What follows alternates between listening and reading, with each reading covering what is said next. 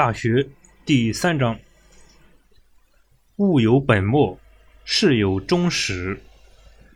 知所先后，则近道矣。万物都是有根本和之末的，万事都是有开始和终结的。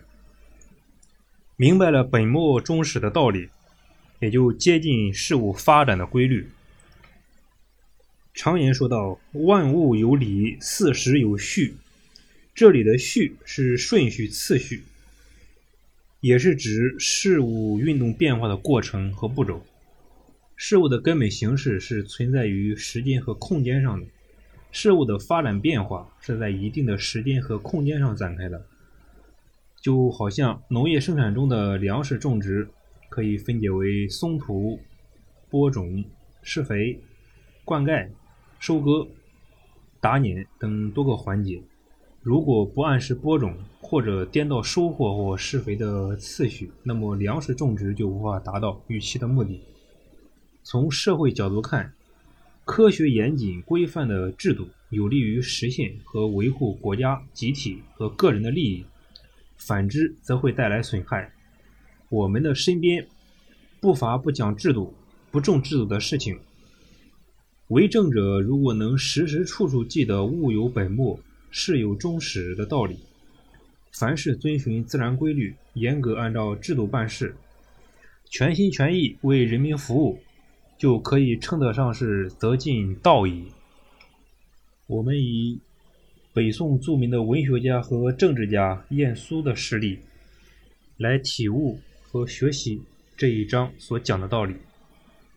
晏殊是北宋著名的文学家和政治家，范仲淹和欧阳修，大家都熟悉的宋代大词人，都曾经是他的学生。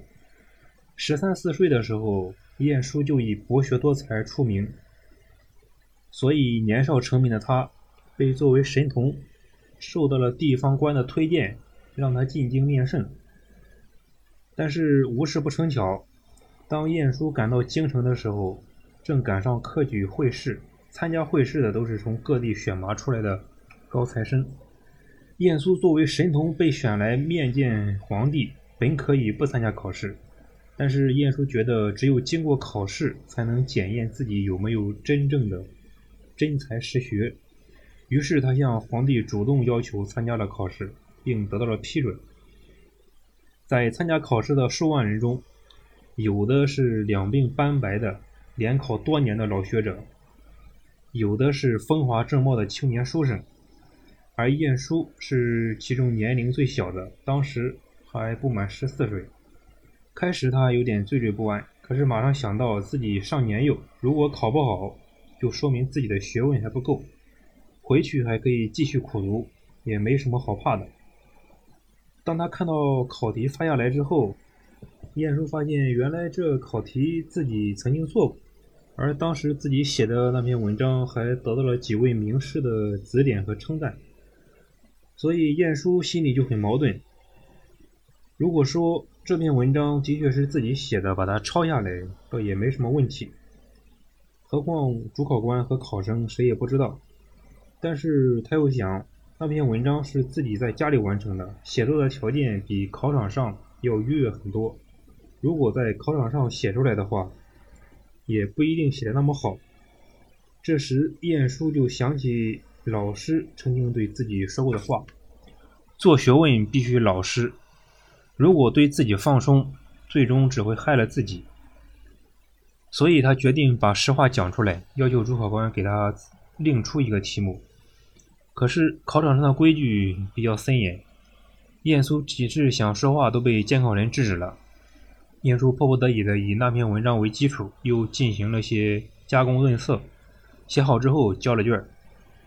几天后，十几位成绩很好的考生被皇上召到大殿上接受皇上的复试，晏殊也是其中之一。在复试时，皇上很高兴地对晏殊说：“我看过你写的文章，没想到你小小年纪竟然有这样的文采。”不料晏殊却连忙下跪，自称有罪。他把自己考试的经过讲了一遍，并要求皇上另出一个题目，当堂重考。晏殊说完之后，大殿上鸦雀无声，人们都被惊呆了，心想这个少年真是愚不可及，别人想找这样的好事都找不到，而他却想另换题目再考一次。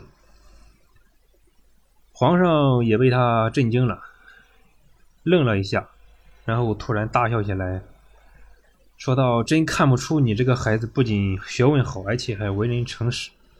好吧，那我就成全你。”当下，皇帝和大臣商议出了一个难度更大的题目，让晏殊当场作文。晏殊克制内心的紧张，集中精力，很快的把文章写好，交了上去。大家看后都交口称赞，皇帝也十分高兴，对晏殊赞不绝口，并当场授予他与进士相当的学位。为了进一步培养锻炼晏殊，皇帝就任命他到翰林院去供职。虽然在翰林院供职，但是晏殊的日子过得还是比较辛苦。当时天下太平。京城里是一派歌舞升平的景象，官员们几乎都是三日一宴、五日一游，过着花天酒地的生活。晏殊也喜欢饮酒赋诗，同天下的名士交往。可是他身无分文，无法参加这些活动。于是他每天办完公事，就回到住所去读书，或者和他在京城求学的兄弟们一起讨论书中的问题。过了些时日。朝廷要选拔那些学问高、品德好的官员协助太子处理公务，负责选拔的大臣非常谨慎，反复筛选考察，推荐人选也一直难以确定。忽然有一天，皇子上传来谕旨，要求选拔官把晏殊作为候选人算上。不少大臣其实都不知道晏殊是谁，一打听才知道，原来是翰林院的一个小职员。大臣们都非常奇怪，皇上是怎么看上他的？原来皇上听说晏殊从不吃喝玩乐，而是闭门读书，又想起晏殊在考场上的表现，认为他是一位既有才又有德的人，这样的人选到太子身边，真是太合适不过了，所以就亲自点名。晏殊也不负众望，一心一意辅佐太子。他的官越做越大，名气也越来越高，但是始终都没有改变他诚实勤勉的作风。